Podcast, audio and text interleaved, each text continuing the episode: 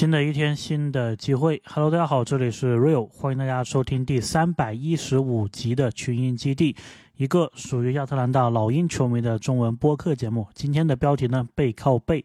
其实我一直想起这个标题很久了，然后刚好今天这一场比赛呢，就可以用上了这一个谐音。背靠背，靠的是萨迪克贝。那么今天的节目开始之前呢，先跟大家打一首歌啊。那么今天老鹰是打火箭，一讲到火箭呢，我就想到 rocket，对吧？英文的火箭这一个词。那么一想到 rocket 呢，在音乐上啊，我就是想到了一个 Rocky Man，也就是美国这一边的一名歌手，他叫做 Elton John。中文的翻译呢，应该是叫埃尔顿·约翰。那么他呢，也是美国这一边一个非常传奇的歌手啊，有很多非常优秀的作品。那么今天打卡的或者说推荐的这一首歌呢，就是他还有 Dua Lipa 他们一起唱的一首歌，叫做《Cold Heart》。相信应该也是有朋友听过这一首歌啊，非常的出名。那么 Dua Lipa 呢，据我所知啊，也是我们的老鹰球迷海鹰。他比较喜欢的，所以如果海英有听到这一集啊，也可以留个言，对吧？代表你听过。OK，那么接下来呢，我们就来复盘啊本场比赛。那么今天跟火箭的这一场比赛呢，是老鹰啊背靠背的第二场，也是我们一个客场的背靠背之后回来主场打的比赛。那么之前两场客场呢，我们都是输球了。火箭方面呢，情况跟我们是有点类似啊，同样也是。背靠背，不过他们在开启背靠背之前也是输球的。那么今天的比赛呢，火箭同样也是背靠背的第二场，所以呢，他们有一些球员呢是没有上场的。而且据老鹰这一边的主播介绍呢，火箭是今天早上三点钟才到的亚特兰大，所以呢，我们这边呢是占尽了非常大的一个优势。火箭方面没有申京，没有范弗利特，老鹰这一边呢要把握好机会。虽然卡佩拉还有费尔南多都是没有上场的，那么比赛开始呢，一上来是感觉火箭呢这一边的主要球权今天会集中在格林还有汤普森这一边，而老鹰一上来呢也是让约翰逊呢连续两次中路杀入扣篮得手。来到第一次暂停呢，我们是十分。火箭方面是七分，暂停回来，我们千呼万唤的巴夫金啊，终于是进入轮换了，终于有一个出场的时间。这段时间，老鹰这一边场上的元素啊也是非常的多，而且都是新的元素。首先，巴夫金上来呢是跟莫里搭档这一个后场，然后呢，今天我们因为中锋位置上只有奥孔古。所以呢，平常打四或者打三的这个杰伦·约翰逊呢，也是不得已打了一段时间的中锋。后面呢，又出现了巴夫金还有特雷杨这一个全新的后场的搭档。然后对面呢，也有我们的一位旧将啊，小霍勒迪。总的来说呢，老鹰这一段时间进攻是断电的，怎么投都不进，所以呢，老鹰也是本场比赛啊第一次叫到了暂停，比分是老鹰十九分，火箭二十七分。第一节的最后时间呢，老鹰这一边是继续打铁啊，一分未得。今天博格丹的手感是非常的糟糕啊，这一段时间呢，四次的出手全部都打铁，全部没有进。于是呢，第一节结束啊，老鹰是十九分。火箭三十一分，今天一上来啊就落后了十二分，看看接下来进攻能不能调整回来了。这个时候呢，我看了一下比分啊，隔壁的篮网应该是要赢马刺了。那么他们最后也是赢下了马刺队，所以呢，在东部第十一这个位置呢，篮网又是更往东部第十啊靠近了一下。那么进入第二节呢？老鹰这一边在结束了三分钟的进球荒之后，终于是连续的得分了。而火箭呢是没有任何的得分了，甚至杰夫格林的两个罚球都没有进。所以呢，随着小马修斯进了一个三分球，我们是把分差追回来了一些。来到第二节的第一次暂停呢，我们是二十六分，火箭是三十一分呐，火箭一分未得，而我们呢是连得七分，所以是只落后五分了。这个时候呢，老鹰的公关账号啊也有发是一个推特，那么说特雷杨目前是投进了三千两百。六十九个球，老鹰队史的第十一名呢，跟这一个比尔斯布里奇斯并列。所以呢，特雷杨接下来只要再进一个球，他就可以独占老鹰队史第十一名的这一个位置啊。那么统计的是。一共进了多少个运动战的球，也就是英文所说的 field goals made。所以呢，我们又是可以有一个新的记录可以追踪了。那么今天的节目，我们在复盘之后也会聊一聊这一个话题。那么暂停回来呢，进入第二节的中段，老鹰这边继续啊是打一个小阵容，也是非常罕见的排出了一个五外阵容啊，都有投射。先不说。老鹰这一个阵容效果好不好？但是呢，火箭那一边倒是挺配合的，不断的出现失误，让老鹰呢是一度的扳平了比分，并且反超了四分。那么火箭的教练呢，乌杜卡他也是有点奇怪，就是我们把这个比分反超，甚至是领先的时候，乌杜卡这边呢是一直不叫暂停，所以呢，他们被我们反超之后，这一个暂停反而是斯内德叫的。但是不管怎么样啊，我们是拿回了一个优势。目前呢是四十八分，火箭是四十四分。进入上半场的最后时间呢，老鹰这一边又是打出了一波进攻啊，其中莫里投进了一个三分球。那么莫里呢，在昨天是没有打的，包括在之前的一场比赛也是没有打的。所以今天呢，全队比较疲劳不准的时候，是需要莫里啊更多的来处理球。上半场结束呢，老鹰是五十七分，火箭是四十九分啊，我们进一步把领先优势扩大到了八分。然后呢，今天呢也刚好是美国时间这一边中国新年的第一天，所以老鹰的主场啊也是有特别安排这一个活动的。其实在这里呢，我就是有。就是透露一个事情啊，就是其实我在这一个星期一的时候，当时是给老鹰的这个公关啊，叫做 John Stamper。那么之前我们的节目呢也是有介绍过他，他在老鹰是效力了三十年的时间嘛。那么我有跟他说，就说这一个中国的春节马上要来了，然后有很多的这一些俱乐部啊，他们都是会。做一些这个，比如说球员录视频啊，讲这个新年快乐啊，用中文去讲的这么一个情况，我就跟他说呢，说如果老鹰能够有一些这种方面的一个表现吧，会能够拉一波这个人气。特别呢，我们最近这个战绩啊，又是连续的战胜这种流量大的球队。那么 John Steinberg 呢，他其实是有回复的，不过呢。最后呢，好像老鹰他之前已经是有一个安排了。那么这一个安排呢，就是中场休息的时候啊，是找了一个杂技的表演。那么这个表演者好像是叫佩佩还是叫什么的，反正一看呢，应该就是中国的面孔啊。那么其中有一段呢，就是他是躺在这一个地上，然后双脚呢是朝上。有一个转动椅子的这一个表演，就是他用双脚不断的去转那个椅子，在这里呢就不得不啊让我感慨一下，不好意思啊，中国足球就是我们中国人脚上的功夫这么好，怎么踢足球就不行呢？那么这个就大概说这么多啊，就是其实本来呢是很想期待说老鹰球员能够录一些这一个新年快乐啊讲中文的这一些，但是很遗憾啊，今年的这一次呢好像就没有了。呃，说多了，进入下半场。那么老鹰一开始的进攻呢，还是在线的。而火箭这一边呢，在进攻上是靠着杰夫格林，还有贾巴里史密斯；那么防守上呢，是靠着布鲁克斯啊在上强度。那么相比起杰伦格林呢，史密斯拿球啊，我觉得老鹰的一个威胁是更加大的，至少从前三节来看是如此。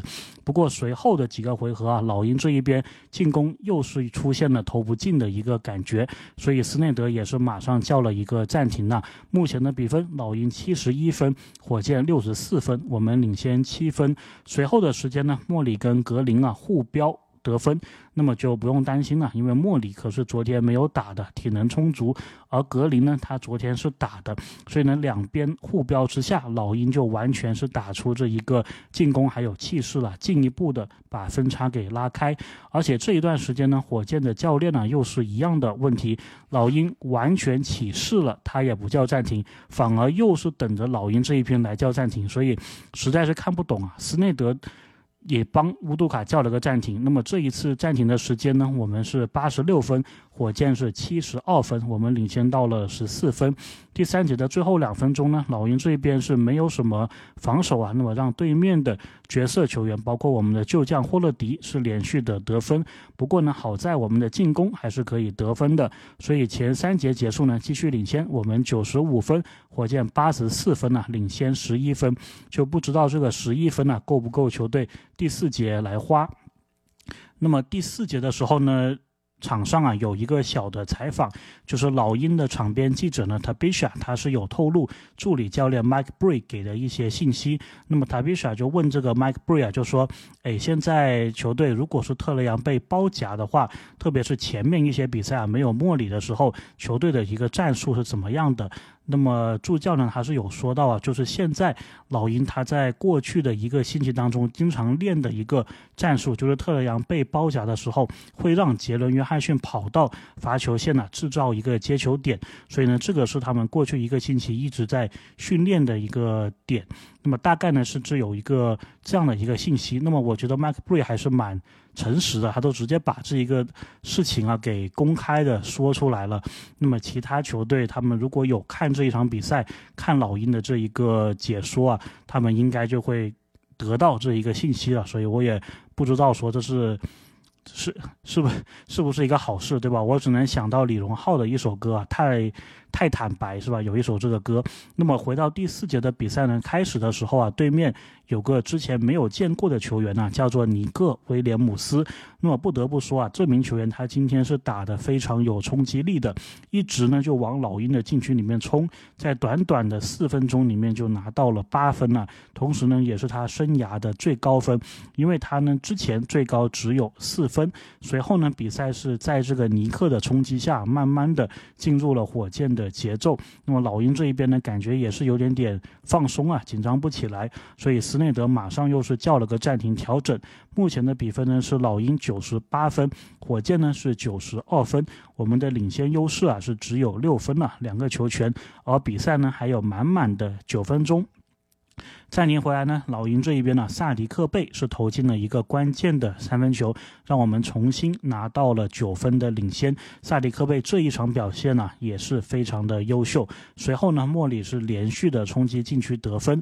那么火箭那一边呢，是杰伦格林啊，在前三节打的比较挣扎的情况后开始发力。那么目前的比分呢，老鹰是一百一十一，火箭是一百零二分，比赛还剩下四分十七秒。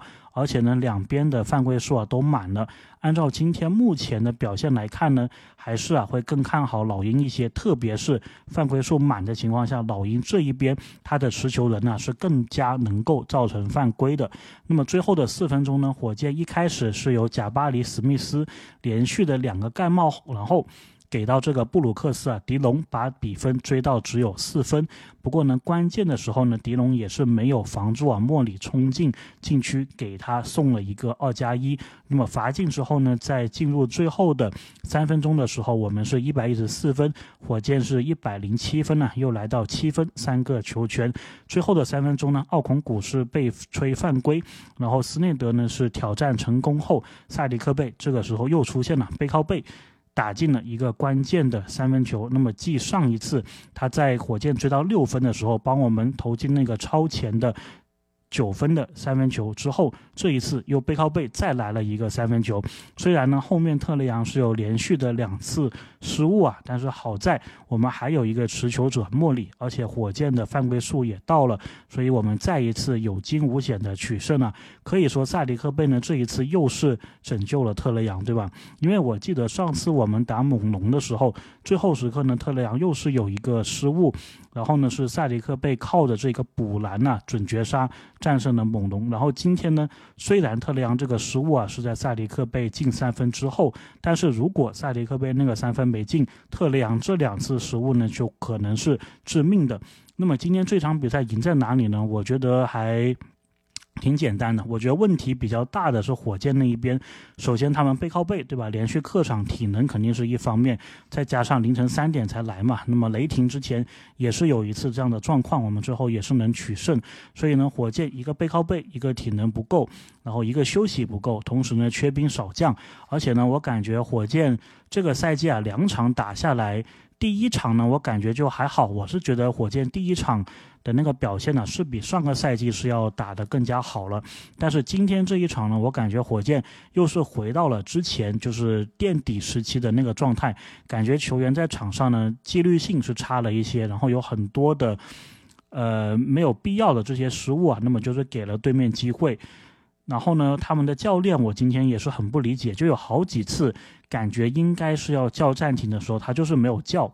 然后呢，就是让老鹰把这个气势完全是打出来，把这个分差完全是拉开了之后再叫。所以呢，我是觉得他这一个调度啊是可以值得诟病一下的。OK，那么接下来一个话题呢，我们就也是聊不了交易了，因为截止日过了嘛。所以呢，接下来的这。二十几期吧，对吧？我们现在距离常规赛结束还有二十几期，我会尽可能的找一些有意思的话题来跟大家聊。那么今天这个第一个话题呢，就是老鹰的一个。公关账号啊，在推特上或者说在 X 上面，大家可以找到的，就是 at hawkspr。那么也是可以看到我们的节目叙述，找到这一个账号。那么我平常很多的关于老鹰的这一个记录啊，其实都是来自于这一个账号。那么他在比赛的时候呢，是会发各种的这一个记录，就比如说特雷杨他又干了什么事情，然后这个在 NBA 历史上又是怎么怎么样，然后特雷杨他这个记录在队史上又是怎么怎么样，然后包。括他自己。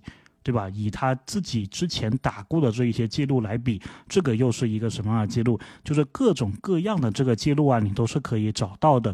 其实呢，我们平常如果有记者证的朋友啊，在参加这一些 NBA 比赛的时候，有些球队的公关部门呢，他是会给你发一个很厚的赛前的这一个笔记，上面呢有一栏就是写好，就说哪些球员还差多少分，或者还差什么什么数据就可以破记录。所以呢，其实是专门呢。有一个部门的人，他是在追踪这一个记录的，所以大家是可以关注一下。当然呢，如果不是比赛的时候，他们也是会发一些信息的，相当于就是告诉别人说老鹰干了什么事情。但是呢，这一个赛季啊，其实老鹰比较多的，你能在 Hawks PR 这个账号上面看到的，就是不断的把这个八夫金调来调去，就是有些时候又是把他从这个天鹰队啊上到一线队，然后有时候呢又是从一线队下放到天鹰队，所以你经常是看到这一个信息。不过呢，作为他们工作的一部分，他们肯定也是要把这些信息啊是告诉给。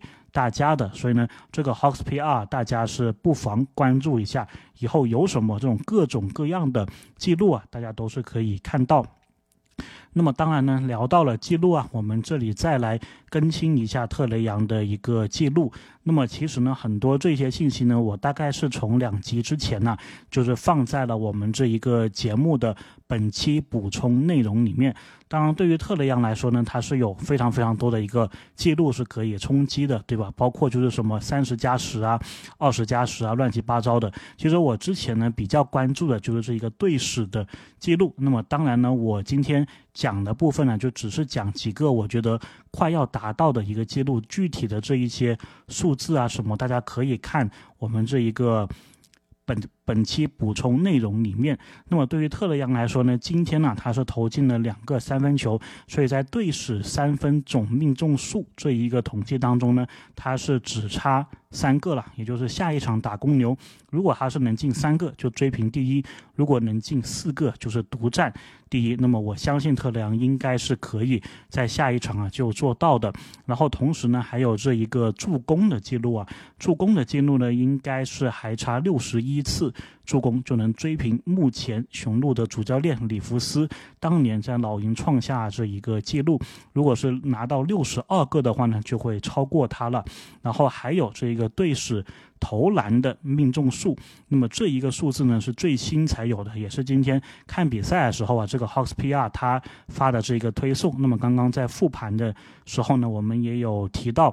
不过这一个记录啊，特雷杨目前距离他是比较的遥远。特雷杨呢今天是进了六个运动战的进球，那么是队史现在独占第十一。那么第十的是谁呢？是我们之前的这个舰队核心呢。埃尔霍福德，那么霍福德他是一共投进了三千五百四十四个进球，那么都是在老鹰时期创下的记录。特雷杨呢，今天比赛之后，距离这一个第十的记录啊，还有两百七十一球，所以呢，这个记录呢，我觉得可能这一个赛季是，应该是将将能打破吧。因为如果现在还剩三十场比赛的话，每场比赛进个。哦，好像不行了。如果每场比赛进个九个球，才能够勉强追到这一个数字，所以这个有可能呢是要下一个赛季才可以打破了。不过呢，我们也是。把这个记录啊放在这里，那么还有个记录呢，就是队史得分记录。特雷杨的话，我没记错啊，现在应该是排在第九。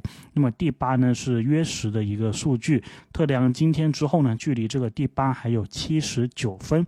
然后接下来呢，包括他这一个连续啊五次助攻的这一个记录。那么我们上一期好像有提过吧，就是他目前是一百五十。四次，那么在上一场比赛的时候呢，是追平了这一个第三的记录。今天呢又拿了一次，所以呢是连续啊一百五十五场，应该是独占呢历史第三。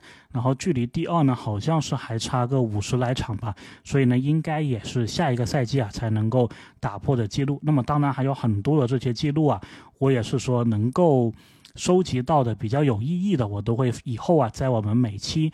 就是比赛复盘的这个环节当中呢，是会把这个记录给放在我们的节目叙述里面，所以呢，大家就是哎慢慢留意着就好了。我们平常可能也不会说专门去提，就是如果是记录接近或者说是打破的时候呢，我们可能会说一嘴。OK，那么接下来这个环节呢，是今天呢单独准备给大家的。其实本来呢，我是想做一期什么内容呢？就是统计啊老鹰这一个赛季球衣还有战绩的一个统计。就是之前的赛季，其实我有做过，就是比如说老鹰穿这个红色球衣、白色球衣、黑色球衣、城市版球衣相对应的战绩，在主场是客场。的时候是怎么样的？我之前有统计，然后曾经呢也用过那一个啊，结合老鹰接下来的赛程去预测接下来最后我们的一个排名还有战绩。不过呢，我发现呢，就是上一个赛季的时候，其实有两个球衣账号啊，他们。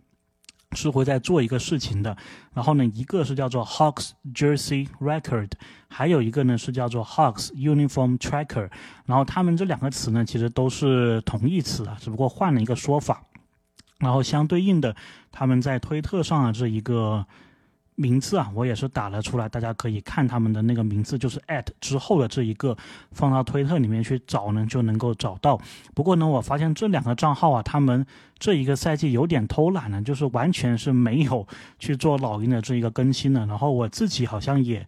有点偷懒，所以我也是没有做这一个更新，所以呢就有点遗憾，就是不知道现在老鹰是穿哪件衣服胜率比较高。当然，如果是盲猜啊，按照个人的印象来说的话，应该是红色球衣胜率高一点，黑色呢好像是相对来说啊是差了一点。